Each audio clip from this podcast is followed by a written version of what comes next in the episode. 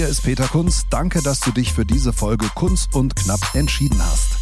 Hier geht es jede Woche um mein Leben als Stand-up-Comedian. Vor und hinter der Bühne. Wie läuft eigentlich das Comedy-Game? Was passiert gerade so bei mir? Und vor allem, wie wird man lustig? Jeden Freitag gibt es eine neue Folge bei Amazon Music. Neben diesem Podcast findest du hier auch viele weitere Podcasts. Am besten du folgst Kunz und Knapp, damit du keine Episode mehr verpasst. Kunz und Knapp, der Comedy-Podcast mit Peter Kunz. Kunz und Knapp, Folge 32. Servus und Hallo. Und äh, es gibt Hoffnung am Horizont. Die Bundesregierung scheint die Corona-Einschränkungen langsam zu lockern. So heißt es dann zum Beispiel für die Künstlerszene. Großveranstaltungen sind verboten und untersagt bis Ende August. Jetzt wollen wir mal schauen, was das heißt. Denn Großveranstaltungen definieren wohl die Behörden lokal jeweils anders und ähm, für viele steht fest, sie machen wahrscheinlich keine Großveranstaltungen, wenn es um ja normale Comedy-Shows geht mit ein paar Dutzend Zuschauern oder vielleicht auch hundert und ich denke, es wird dann von den äh, Auflagen abhängen, die die Gesundheitsämter da verhängen, aber zumindest nach den Wochen der Ungewissheit ein Hoffnungsschimmer, die ersten Geschäfte machen wieder auf. Von daher, liebe Freunde, hoffe ich für alle, dass es bald wieder weitergeht, auch wenn wir uns sicherlich noch ein bisschen gedulden müssen. Im Mai vermute ich, wird noch nicht so viel abgehen. Aber vielleicht im Juni oder Juli und ich bin natürlich auch super happy, dass ähm, es sich zumindest so liest, wenn jetzt kein großer Rückschlag kommt, als ob auch die Kunst und Brosius Comedy Show über die Bühne gehen kann, dann ab September. Ja, was tut sich aktuell? Aktuell weiter kreatives Arbeiten mit Luca an unserem Programm. Und äh, das Schöne an dieser Zeit ist, es gibt zwar keine Auftritte, aber jede Menge Leute, die Zeit haben, mit mir zu plaudern. Und von daher wird das hier so langsam ein Talk-Format. Und auch heute ist es so mit einem ganz tollen Künstler, ähm, ja, bei dem eine Folge überhaupt nicht ausreicht. Deswegen haben wir auch gleich zwei produziert.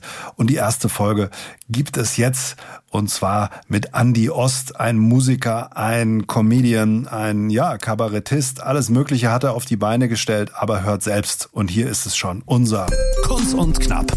Das knallharte Einzelgespräch. Heute mit Andy Ost. Hallo Andy, grüß dich. Hi, grüß dich Peter. Das knallharte Einzelgespräch. Muss ich Angst haben oder wird's ein gemütlicher Schnack? Mm, ja, also ich habe hier einen guten südafrikanischen Rotwein, also eher gemütlich. links, der links habe ich einen Rotwein, rechts habe ich Cola Zero stehen. Also Stereo, okay. Schön. Stereo, genau. Ja, super, dass es geklappt hat. Ähm, ja, freue mich Andi, auch. Ähm, genau, wir haben ja alle Zeit, um Podcasts zu produzieren gerade, also ich zumindest und du offensichtlich ja auch. Ich muss ja erstmal eigentlich sagen, ich bin dir wegen zwei Sachen, bin ich dir sehr, sehr dankbar. Damit will ich mal eigentlich anfangen. Die erste Sache ist nämlich, dass du ähm, als ich gesagt habe, ich mache Comedy und ich deine Nummer über gemeinsame Bekannte irgendwie besorgt habe, und habe ich dich angefunkt, wir kannten uns nicht und ich habe gefragt, können wir uns mal treffen? Ich müsste mal wissen, wie Comedy funktioniert. Und dann habe ich dich zum Italiener geschleppt und eine Stunde ausgefragt, obwohl du keine Ahnung hattest, wer dieser Typ ist, der dich da angeschrieben hat. Warum hast du das gemacht?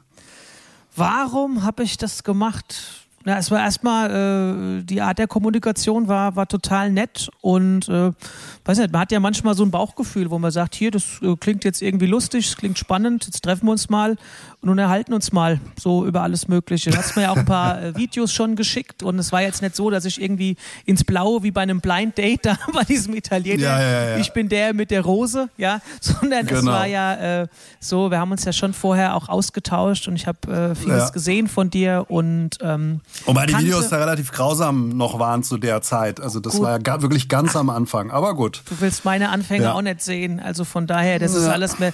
Das ist ja das Schöne. Man hat ja äh, diesen Weg hinter sich. Ich meine, keiner ist äh, mit Hochglanzproduktion in einer ausverkauften Arena auf die Welt gekommen, ne? sondern wir sind alle, glaube ich, diesen Weg gegangen, sind gestolpert, sind hingefallen, haben gelernt, wurden mal ausgelacht, wurden mal ignoriert und irgendwie sind daran gewachsen. Also das ist ähm, irgendwie alles, glaube ich, Teil unseres Weges und äh, ja, ich fand das irgendwie. Learning by Burning. Ja, so, das trifft ziemlich gut und ich fand es halt irgendwie genau. spannend, dass du äh, auch von allen irgendwie äh, mich auserwählt hast, um zu fragen, hier, äh, find gut, was der macht, vielleicht kann ich mir irgendwie ein paar Ideen holen oder ein paar Eindrücke und ein paar äh, ja, Geschichten von ihm, um darauf aufzubauen. Also jetzt die Geschichten von nicht im Sinne von Nummern, sondern von Teilen des Weges. Ne? Also von nee, absolut. Also hat mich total, hat mir total imponiert. Und die zweite Sache war, äh, ich habe dich angefunkt äh, für die Veranstaltung Comedy für Elliot im Januar, Benefizveranstaltung oh, ja. für den kleinen Elliot, der jetzt leider verstorben ist, aber ja. das war im November und du hast, glaube ich, innerhalb von fünf Minuten zugesagt und hast gesagt, ich komme das muss das zweite Ding, wo ich meinen Hut vorziehe. Ja, du hast da ja auch. Dafür nochmal danke. Sehr, sehr gerne. Ich meine, du hast da ein ganz, ganz tolles äh, Projekt ans Laufen gebracht. Es war äh, toll, irgendwie einen Beitrag auch dazu leisten zu können. Ich meine, wir haben ja schon das große Glück, äh, viele wundervolle Dinge zu erleben, tolle Konzerte spielen und machen zu dürfen. Und ähm, es war schon immer irgendwie so, dass man geguckt hat, okay, welche Veranstaltungen oder was bietet sich denn an, um auch mal auf andere Themen aufmerksam zu machen. Also Bad Kreuznach-Lacht ist ja für mich auch schon seit Jahren ein, ein riesen Charity-Projekt, was ich begleitet habe, auch schon mit, mit einem Song und bin da mal aufgetreten und äh, doch ein paar andere Dinge. Und man lernt viele Menschen kennen, gerade auch aus dem ehrenamtlichen Bereich, wo man mal merkt, was die eigentlich jeden Tag leisten und ähm, ja, welchen Seelenthemen die sich stellen, indem sie anderen helfen. Und da ist es irgendwie selbstverständlich, wenn man dann die Gelegenheit hat, für so einen guten Zweck auch mal seine Kunst zur Verfügung zu stellen, dass man dann auch ja. da mal mit, mitmacht. Und es war ja ein, ein sehr, sehr schöner Abend für ja, einen sehr tapferen Löwen. Genau, das stimmt. Ähm, wir quatschen da später nochmal drüber, über das Thema so äh, Charity, Bad Kreuznach-Lacht und, und was, was man so macht nebenher. Aber jetzt mhm. müssen wir den Leuten, die dich vielleicht noch nicht so ganz kennen, mal äh, den Andi Ost vorstellen. Ähm, mit neun Jahren hast du angefangen und bist auf eine Bühne gegangen im Fasching oder Fasnacht oder Karneval, je nachdem, wo ihr uns jetzt hört. Genau, ja, ja, das war bei uns im Dorf. Das war irgendwie so eine kleine Hochburg, also wirklich kleine Hochburg in unserem 2000 Seelendorf, die schon immer sehr, sehr begeistert irgendwie Fastnacht gemacht haben. Und ich bin da als Kind über meine Eltern tatsächlich reingerutscht und stand da halt mal auf einer Bühne, damals noch mit so einem Reimvortrag, den mir mein Vater mal geschrieben hat. Und äh, die Leute haben gelacht. Ich wusste überhaupt nicht warum und fand es aber irgendwie so toll, dass ich gedacht habe, hey, hier möchte ich gern bleiben und hier möchte ich gerne mehr machen und mich mehr engagieren. Und ähm, ja, mich hat dieses Brauchtum eigentlich schon meine ganze Jugend auch begleitet, hat viele Freunde, die dann im Männerballett getanzt haben und es war immer so eine besondere Zeit, war ein sehr, sehr großer Zusammenhalt. Ja, wenn du auf dem Dorf nicht im Männerballett getanzt hast, dann hast du nicht, hast du keine Jugend gehabt, glaube ich. Ja, das ist, ja stimmt, es gehört eigentlich fast schon zum guten Ton, muss man sagen. Und äh, es ist auch so, jeder, den du heute irgendwo mal auf dem Weihnachtsmarkt oder auf irgendeiner Veranstaltung oder so triffst, der damals irgendwie in dieser Klickenzeit da mit dabei war, der trägt es immer noch ganz, ganz tief im Herzen. Also es war sehr, sehr prägend. Hab der Fastnacht sehr viel zu verdanken, sehr viele schöne Abende. Und von daher, ja, wer weiß, wie alles gelaufen wäre, wäre ich mit neuen Nett auf dieser, auf dieser Bühne gelandet. Wo war das? In welchem Ort? Ach, welchem Dorf? Hasselroth Niedermittlau heißt diese Gemeinde. Beim Humorverein Schwefelholz. Ja, The World Famous. Ach, das klingt nach Hanau, mein Kinzigkreis da. Ja, genau, irgendwo, genau, richtig, die Ecke. Und es ist wirklich, es ist heute ah. noch so in dem Verein. Also heißt ja Schwefelholz und die Menschen, die brennen. Die brennen heute noch genauso wie vor ja, 30 Jahren, als ich damals angefangen habe. Also es ist toll, wie so im kleinen Bereich. Aber das sieht man ja nicht nur äh, jetzt in Niedermittlau, sondern auch bei vielen anderen, die das noch absolut in ihrer DNA haben und es lieben, einfach Fastnacht zu feiern. Ne? So Sitzung, Saalfastnacht. Ja. Auch da kommen wir später nochmal drauf. Die Fastnachtsszene ist ja für Comedians immer so eine Sache. Die einen machen es, die anderen machen es nicht. Aber bleiben wir mal bei dem nächsten Schritt. Ähm, was ist dann passiert? Warst du dann auch in deiner Jugend regelmäßig dann fastnachtsmäßig on Tour oder?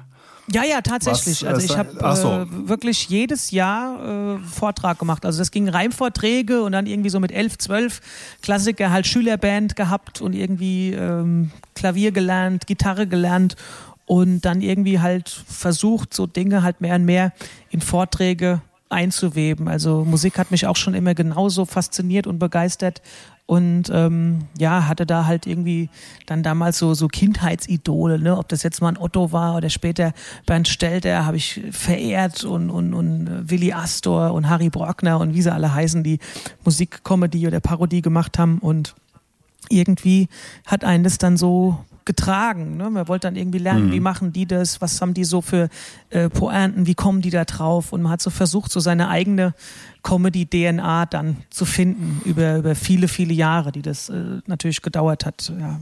Okay, das heißt, du hattest einerseits die Fähigkeit, Musik zu machen mit deiner Band, hast dich da ausgetobt und hast auf der anderen Seite das Thema, ich sag mal im weitesten Sinne Comedy, Bühne, äh, Klamauk, Nonsens, die ähm, bist quasi über beide Flügel gekommen, links wie rechts. Ja, so, sozusagen. Genau. Ja.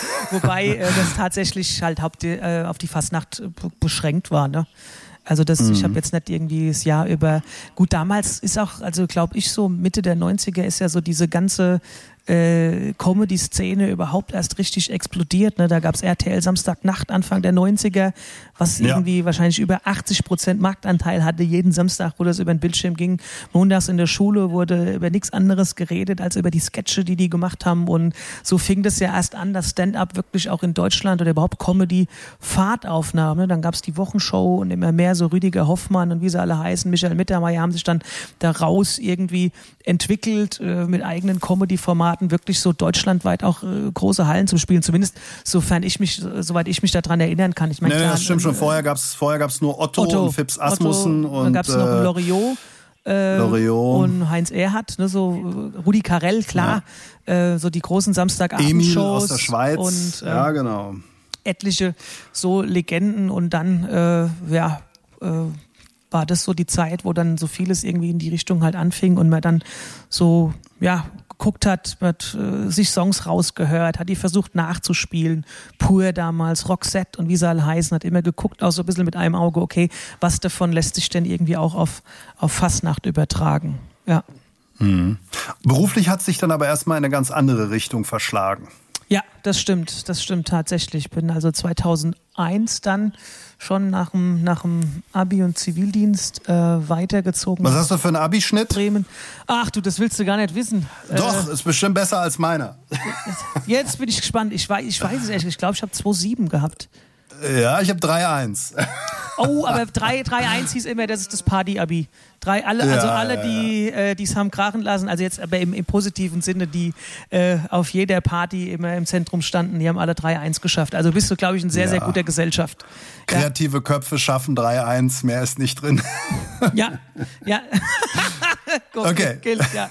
Nee, zwei, Aber ich habe dich unterbrochen. Also nee, nach glaub, dem Abi. 2-7, genau. Und dann nach, nach Bremen gezogen und ähm, ja, habe dann äh, Pilotenausbildung gemacht. Das war so mein seriöser irgendwie Lebenstraum, den ich so hatte und äh, wollte unbedingt fliegen und war heilfroh, als dann diese ganzen Aufnahmeprüfungen da beim Deutschen Zentrum für Luft- und Raumfahrt in Hamburg irgendwie positiv durchlaufen sind und dann ja sind wir da in Bremen und Phoenix ausgebildet worden. War eine extrem tolle, tolle Zeit mit sehr, sehr wertvollen Da fängt man Menschen. erst mit einer Cessna an, oder? Piper, Piper Archer. Piper Archer okay. war das erste Flugzeug und dann eine Beechcraft Bonanza. Das war die zweite. Ja. In Phoenix über die Wüste. Genau. Wie, wie darf man sich das vorstellen? Dieses, dieses Phoenix, also in Phoenix war ich schon mal, da ist ja hauptsächlich mhm. Wüste, eine ganz nette Innenstadt mit äh, so einer kleinen Einkaufszone, Partymeile, so ein bisschen abends schon auch was los. Und wie war so der Tagesablauf da? Ja, wir hatten äh, auch Theorieunterricht. Also wir sind irgendwie morgens geflogen und dann hat man nachmittags Schule und dann noch Flugvorbereitung wieder für nächsten Tag oder umgekehrt. Ne? Frühschicht, Schule, Nachmittagsfliegen, Flugvorbereitung.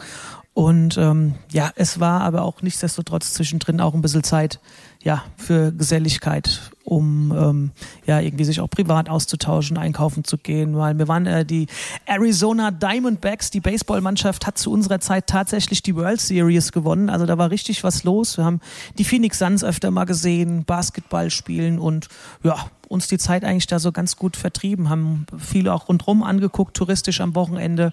Also wir sind da alle sehr, sehr zusammengewachsen als Menschen in der Zeit auch, muss ich sagen. Ja, kann man es schon, kann man schon, kann man es schon aushalten. Und dann bist du dann auch geflogen, ganz normal als Pilot?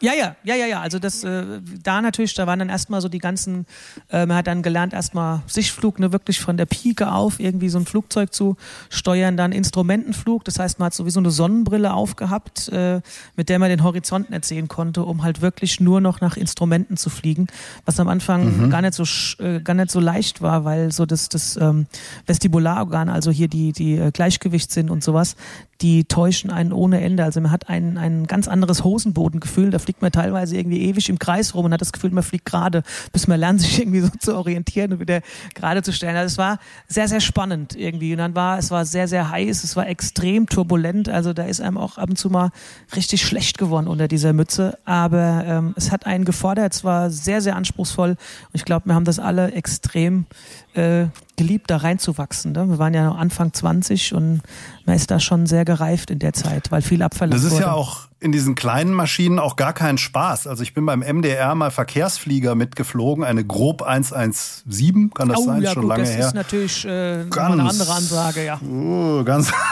das ist so ein Teil, wo du dir das Cockpitdach von hinten drüber ziehst. Ja, ja, ja, kenne ich, kenne ich. Und Das, wir sind äh, da auf so einer Militärbasis gestartet bei Leipzig und der Typ vor mir, der Kollege Rüdiger Lang, ähm, der, dem wurde immer schlecht und dann habe ich die äh, Schicht immer geerbt. Freitags mittags, 14 Uhr ging's los über die Autobahnen Thüringens, Sachsen, Anhalts und Sachsens.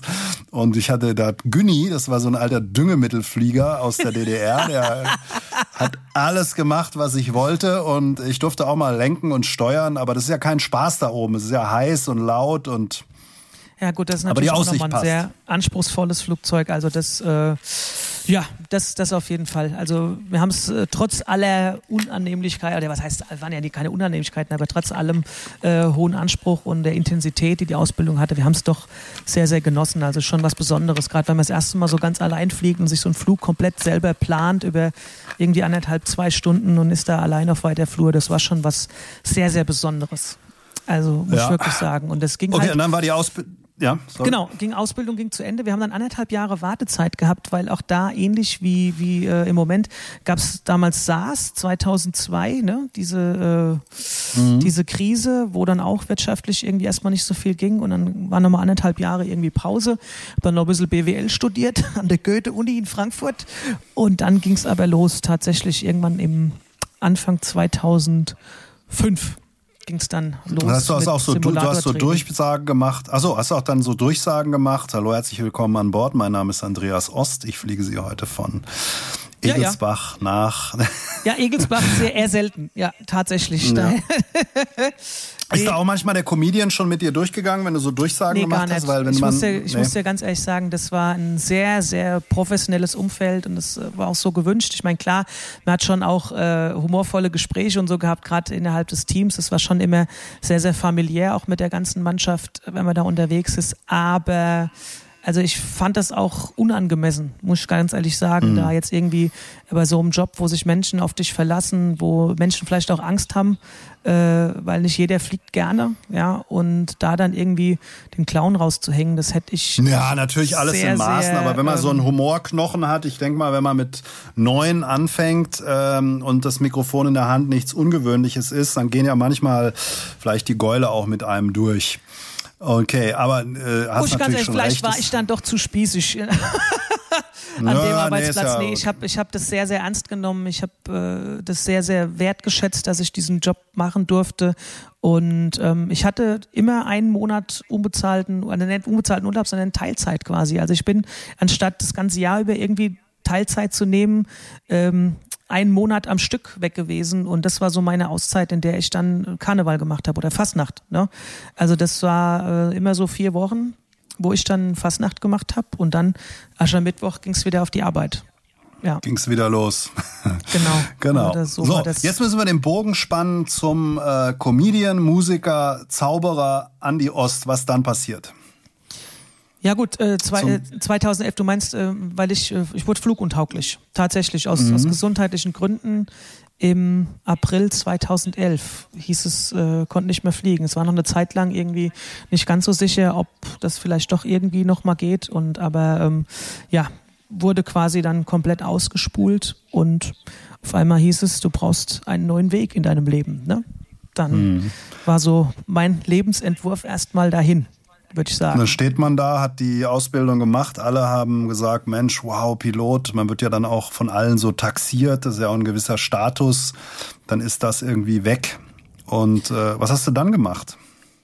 Ja, das ist eine. Also wie hast du, wie hast du dich gefunden? Also Gute Frage. Ich habe mir über, über viele, viele Dinge Gedanken gemacht. Also erstmal war es schon, äh, es war erstmal schon eine riesen Orientierungslosigkeit, ne? weil das war so wirklich mein, mein Traumjob. Ich habe das geliebt, ich habe das sehr, sehr gerne gemacht und ja, wusste erstmal so gar nicht, wie, wie geht es denn jetzt überhaupt weiter. Also es war schon nicht so, dass ich da irgendwie gedacht habe, oh ja gut, jetzt äh, guckst du mal, was halt sonst war. Ich habe mir da sehr intensiv Gedanken gemacht und war auch überhaupt nicht in so einer Verfassung, wo ich gedacht habe, ah ja, jetzt bist du halt lustig, ne? weil ich mich schon sehr, sehr ernst mit dem Leben auseinandergesetzt habe und auch damit gehadert habe, ne? warum mir das passiert. Mhm. Und ähm, bis Hat ja auch was mit der eigenen Existenz dann zu tun, logischerweise. Ja klar, also das, äh, da war in dem Moment stand da kein Stein mehr auf dem anderen. Ne? Da ist mir schon erstmal eine Zeit lang auch die Wände hoch, weil man gedacht hat, wie wird das jetzt alles? Und ähm, letzten Endes, ich habe witzigerweise meinen letzten Auftritt spielen wollen dann, das war noch so eine Vertrags... Äh, Leiche, hätte ich fast gesagt, die ich noch abgeschlossen hatte auf einer Weihnachtsfeier ähm, für eine äh, Firma oder für eine Bank in Mainz. Und ähm, wo ich so gedacht habe, okay, das ist dein letzter Auftritt und dann hängst du das an den Nagel und dann guckst du mal, wohin dich dein Leben jetzt führt und es muss ja irgendwie weitergehen. Und bin dann von der Bühne runter und der Auftritt, habe irgendwie so gedacht, okay, das, das letzte Mal, verabschiedest dich, ich habe alles gegeben, lief total toll. Und äh, mein jetziger Manager, der war zu diesem Zeitpunkt auf dieser Weihnachtsfeier. Und der hat dann ein Jahr lang sozusagen an mir geklebt und gerüttelt und geschüttelt und gemacht und hat gesagt, du musst wieder auf die Bühne gehen ob du willst oder nicht. Und ich wollte erst mal eine ganze Zeit gar nicht. Und ähm, ja, dann kam meine Tochter zur Welt 2012 und ich habe darüber ein Programm gemacht was es heißt für mich, Vater zu werden, ne? was man so erlebt hat in den Monaten. Und das war irgendwie so ein, Selbstläufer. Die Menschen haben das Programm unwahrscheinlich geliebt, auch heute noch irgendwie, wenn ich Konzerte spiele, äh, werde ich angesprochen, ach, das war so schön damals. Und entweder, wenn ich es spiele, äh, sagen sie, ach, Gott sei Dank habe ich es nochmal gehört. Und wenn ich denke, jetzt haben sie es alle schon gehört, jetzt spielst du es mal nett, kriegst einen Anschiss, warum du nicht Nummern aus dem Programm gespielt hast. Also das ist äh, spannend, weil das anscheinend einen sehr, sehr bleibenden, sehr tiefen Eindruck bei den Menschen hinterlassen hat. Und Bei dir muss man ja nachfragen, wenn du sagst Programm gemacht, war das jetzt Musik oder äh, Es war ein Fastnachts, es war ein Fastnachts, Fastnachts ah. Comedy Musikprogramm, richtig. Also über die Fastnacht tatsächlich, wo ich gesagt habe, okay, jetzt machst du hier ähm, äh, ein Fastnachtsprogramm darüber. Und das war so der Moment, wo ich irgendwie so das Gefühl hatte, okay, jetzt nimmt das Leben dich an die Hand und sagt, äh, geh da mal lang und guck mal, wie weit du kommst. Also da ist dann ganz, ganz viel passiert, wo dann mehr und mehr Auftrittsanfragen kamen und ich habe damals noch gesagt, ach, ich weiß nicht und wirklich und ruft mal da beim Alex an, ne, so bei, bei meinem Management. Äh, und dann hat der immer mehr Auftritte an Land und immer mehr Shows kamen und dann hieß es, du musst ein Solo-Programm machen. Und dann äh, kam dann im, im Herbst letzten Endes äh, das, das Solo-Programm 2013 und dann fing das alles an, so richtig so eine eigene Dynamik zu, zu bekommen. Dazu eine Frage. Wenn du sagst, äh, die Nummer über die Geburt deiner Tochter, das war also an, so, ein, so ein 15 Minuten, so hört sich jetzt an, Karnevals. Set. Ja, ja, ja. Genau. Ja, ja. Und dann hast du gesagt, ich muss jetzt ein Solo machen. Wie bist mhm. du da rangegangen? War das dann inhaltlich, du kannst ja nicht im Herbst irgendwie eine Karnevalsgeschichte bringen. Wie hast du dich da justiert oder was hast du gesagt, was gibt das jetzt für einen Inhalt? Naja, also ich habe schon äh, ein Programm gemacht, was relativ nah am Leben war. Ich hatte schon mal 2010 Soloabende gespielt, ne, mit Comedy-Inhalten, aber halt äh, alles andere als flächendeckend. Das waren insgesamt vielleicht sechs, acht Shows, wo ich wusste, das Material ist noch alles andere als äh, verbraucht oder warm gespielt oder ausgespielt und habe mir dann viele Inhalte da nochmal angeguckt. Ähm, was da noch passen könnte. Ich habe ja schon 20 Jahre Fastnacht gemacht zu dem Zeitpunkt. Habe geguckt, okay, welche Geschichten könntest du weitererzählen? Und dann hast du geguckt, was ist Zeitgeist im Moment? Was sind Themen, die vielleicht andere Leute oder anderen Leuten was spiegeln. Ne? So, weil, weil ich habe so festgestellt, bei mir funktioniert am besten, wenn ich stellvertretend für andere Menschen scheiter. Ne? Also wenn, wenn die sagen, ach, ein Glück ist es dem auch passiert. Oder ein Glück hat der es äh, kaputt gemacht, dann muss es mir nicht passieren. Irgendwie so. Das, das ist so ähm, etwas, wo, wo ähm, ich so den größten Schulterschluss mit Menschen hinbekomme, wenn sie sich irgendwie ein Stück weit ähm, mit mir in der Situation erkennen, sozusagen. Und ja.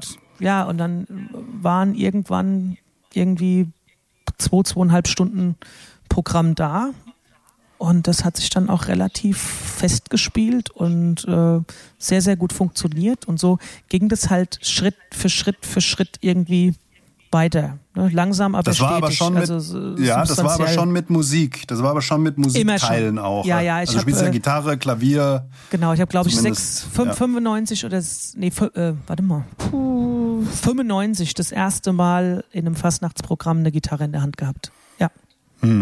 Also und so, das. Okay. ist deshalb was, was schon gesetzt, dass es auch musikalisch wird, auf jeden Fall. Ja. Und zu dem Zeitpunkt war ja auch 2007, war ich das erste Mal bei Mainz bleibt Mainz. Also ich habe ja dann wirklich schon auch in der Fastnacht irgendwie meine paar hundert Shows irgendwie so im, im Rucksack gehabt. Und das hat natürlich Wobei auch extrem unserem- geschult.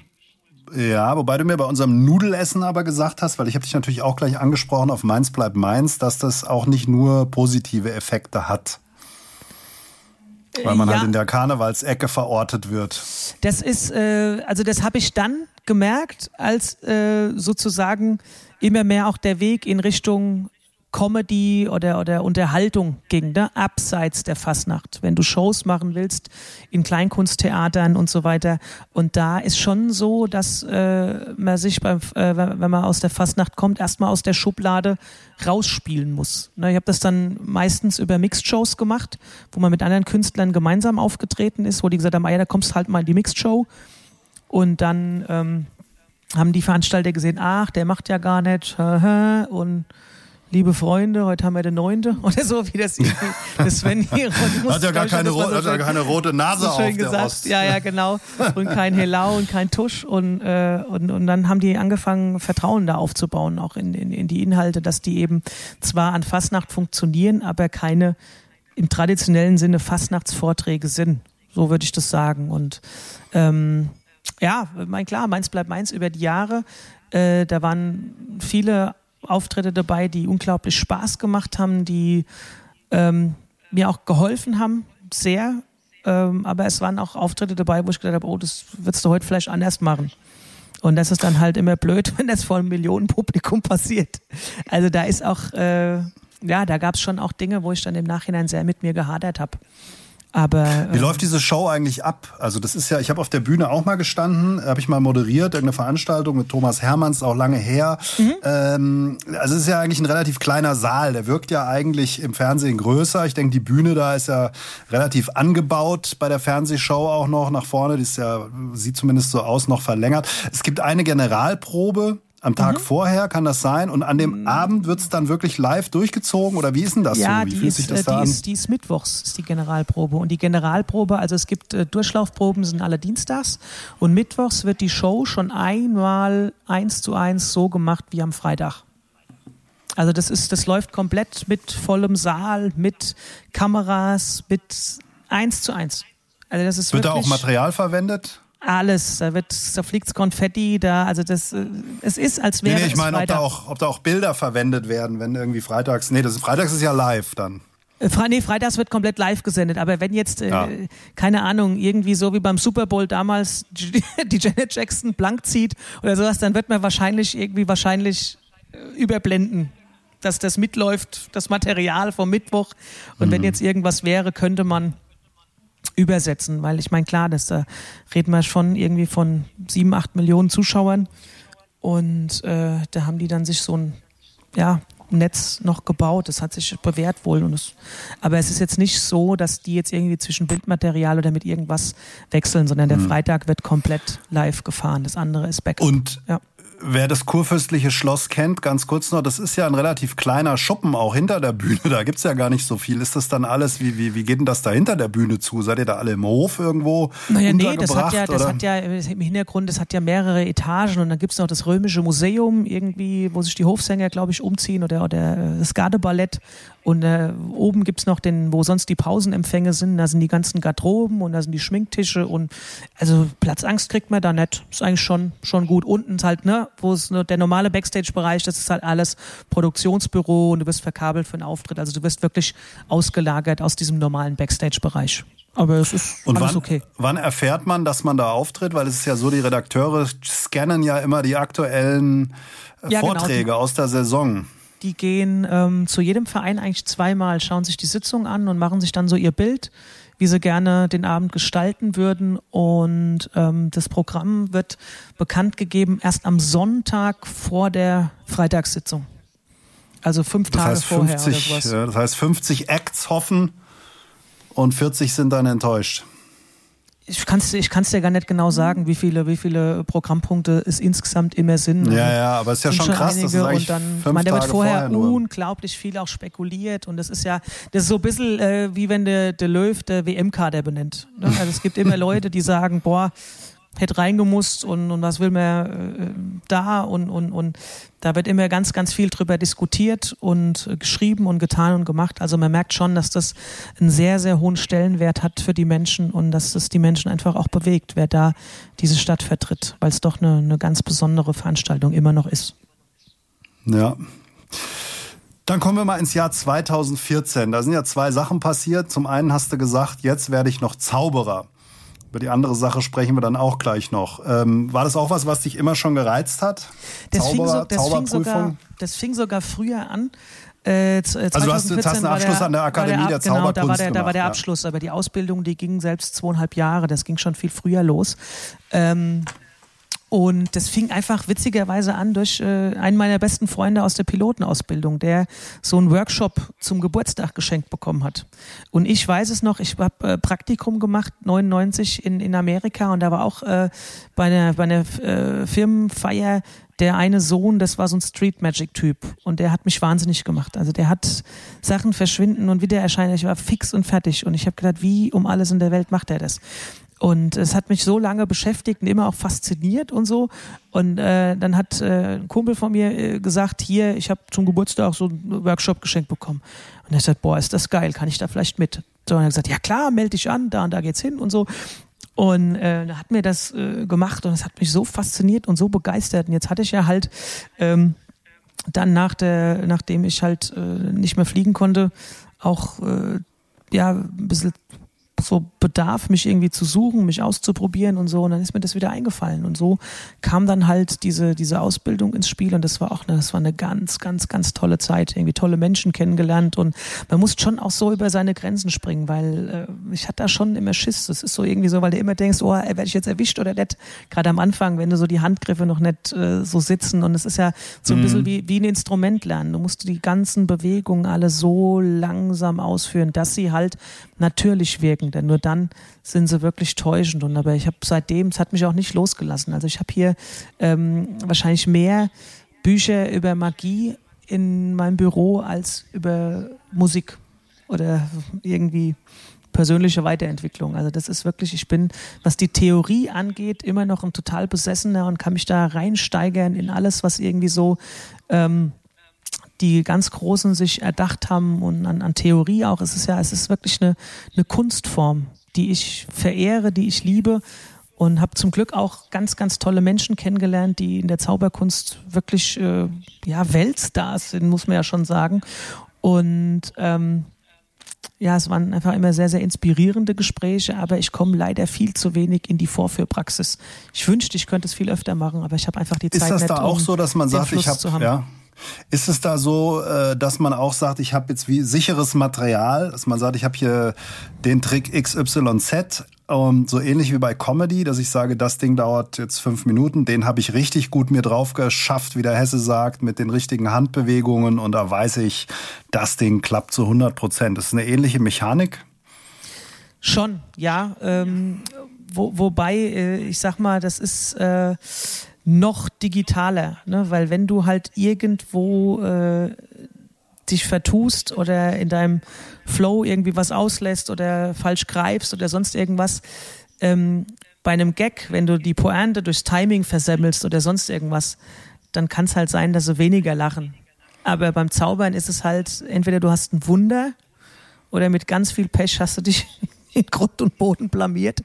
Und äh, da ist nicht so viel dazwischen. Und das macht das für mich noch, äh, ja, äh, wie soll ich sagen, äh, mit viel mehr Suspense. Also ich habe großen, großen Respekt vor Menschen, die äh, sich rein der Zauberkunst widmen. Viele sagen, oh, ich hätte auch mal Bock, so ein bisschen Comedy zu machen und so. Ähm, es gibt auch einige, die sensationelle Comedians sind, aber äh, also reine Zauberkunst, wo ich schon sage, boah, da, äh, da ziehe ich einen Hut. Das ist schon geil. Hm zu sagen. Kannst du das enttarnen, wenn du jetzt so ein, wenn du so einen Zauberer siehst, weißt du dann ungefähr, ja, dass die und die Technik so grob funktioniert? Ist es dann so, dass man so einen Fundus hat von, von Tricks und so könnte es funktionieren oder sitzt du da auch staunend davor? Also wenn man sich ähm, viel damit beschäftigt, Ne, ähm, und ich mache das heute auch wirklich noch. Also rein hobbymäßig gibt es ganz, ganz viele Tage, wo ich einfach äh, lese, mich da komplett wieder reindenke, weil ich so viele Ideen auch einfach verehre, wo ich denke, wie sind Menschen drauf gekommen, dich so zu täuschen? Was für geile Ideen. Man stolpert wirklich äh, über, über Genialitäten. Und ich kann mich da einfach so dran erfreuen, wie so ein kleines Kind, wo ich denke, boah, der Typ ist da drauf gekommen, wie geil. Also das ist, äh, das ist was, ähm, wo man aber dann schon, klar, wenn du, wenn du dann Leute draußen siehst, so eine gewisse Desillusionierung hast, weil du zwangsläufig die, die Dinge siehst, weil du anders guckst. Das, das, das ist so. Ähm, aber auch, auch heute noch, es gibt so viele Momente, wo man ähm, auch noch zum Staunen gebracht wird, weil es viele Zauberer, Zauberer gibt. Also Zauberer, die sich sozusagen auf die Fahne geschrieben haben, Zauberer zu täuschen. Und das ist schon faszinierend. Also es ist, äh, für mich ist das äh, teilweise kriegt Kind, Kinnladen nicht mehr zu, wenn ich denke, was Menschen für Zeit aufgewendet haben, um, um gewisse Manipulationstechniken glaubwürdig vorzuführen und äh, ja, und selbst wenn ich einen Effekt kenne und, äh, und dann aber sehe, mit wie viel Hingabe der dann vorgeführt wird, also da, das ist für mich schon Begeisterung, Wertschätzung, Freude, Dankbarkeit irgendwie. Also es ist, es ist eine Kunst, für die ich einfach sehr, sehr viel Begeisterung aufbringen kann. Du merkst, ich fange an und schwärme hier dir einen vor, einen rum, ja, ja, ja, vielleicht ich denken, ja äh, boah, jetzt äh, übertreibt er, aber nein, also für mich ist es ähm, das, das äh, ein, äh, mit die größte Kunst, die es gibt. Also Nein, ich kann das absolut nachvollziehen. Also ist, ich finde es auch immer faszinierend. Das ist äh, krass und ich gebe es zu. Ich gucke manchmal auf YouTube dann solche Videos. Wie hat er es gemacht? Ähm, okay, okay. wie gehen die wie gehen die Zaubertricks? Und ich habe mal in Barcelona gibt es so einen Zauberladen, da war ich mal und habe meinem Sohn so zwei kleine Tricks gekauft. Ja, die Spanier sind sehr, sehr federführend. Genau, was, was und das ist einfach ein ganz, ist ein ganz einfaches Teil, so ein Plastikkästchen mit Würfeln drin und du schüttelst das Plastikkästchen und du kannst dann den Leuten vorhersagen, wie die Würfel gefallen sind. Und okay. äh, wenn man das natürlich weiß, ein relativ simpler Trick, aber die Leute rasten aus, sie wollen, es war, ging mir auch so, ich wollte, der hat es mir vorgeführt, ich wollte es wissen, hat er gesagt, ja, dann ja, kauf's bist, doch. Du bist Wahnsinn, ja, ja, das kann ich mir, kann ja. ich mir richtig vorstellen. Gibt noch, eine, gibt noch eine, eine, eine geile Anekdote äh, zum, zum, zum Thema Zauberkunst und, und äh, ja, Stars, was man so manchmal total äh, unterschätzt. Also ein ganz, ganz lieber Kollege und, und Mensch, den ich sehr, sehr bewundere hier aus Frankfurt. Kennst vielleicht auch den Pete Hartling? Ob, äh, den haben wir äh, besucht auf seiner Show in der Friedberger Warte letztes Jahr im Sommer. Und ähm, es war also überragend, es war so, so grandios und es ist so ein lieber Mensch und toller Künstler. Und äh, in New York gibt es einen, einen sehr, sehr berühmten Zauberladen und da äh, war ich gewesen das letzte Mal äh, wieder, weil ich da, als ich noch geflogen bin, war ich da irgendwie jedes Mal und habe mich da vor lauter Staunen irgendwie in allen möglichen Sachen verloren. Und da habe ich in New York das letzte Buch von Pitt Hartling gekauft. Also der, der, okay. der, Pitt, sein Buch, wurde in New, in New York äh, also das, das letzte Exemplar, was noch äh, am Lager war dort, habe ich gekauft und er hat mir das verkauft mit den Worten, oh good choice, it's a masterpiece.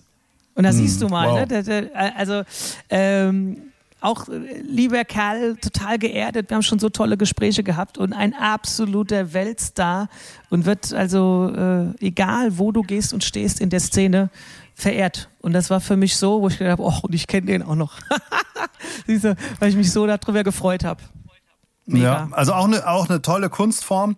Ähm, wir machen jetzt einen kleinen Cliffhanger, weil, liebe Freunde, nächste Woche gibt's Teil 2 mit Andy Ost und da reden wir dann darüber, äh, wie du 2014 nach Los Angeles geflogen bist, weil Zauberei, Comedy, alles prima, aber dann hattest du richtig Bock auf Leben und hast im Tonstudio äh, dein erstes Album aufgenommen und äh, wer, wem, wir können noch kurz sagen, wem das Tonstudio gehört hat. Und den Rest von der ganzen Story gibt's dann nächste Woche. Wer war's? Also, soll ich? Oder gibt's ABC? Ja, mach du, also, ja klar. Nein, wir ja, waren, ja, ähm, wir waren in äh, Calabasas äh, im Atrium-Studio. Das ist das Tonstudio von Mötley Crew Drummer Tommy Lee. Und da haben wir 2014 Bock auf Leben aufgenommen. Geile Zeit. Und das, ja, und darüber quatschen wir nächste Woche in quasi Folge 2 mit Andy Ost. Tschüss, macht's gut, bis nächste Woche. Kunz und Knapp, der Comedy-Podcast mit Peter Kunz.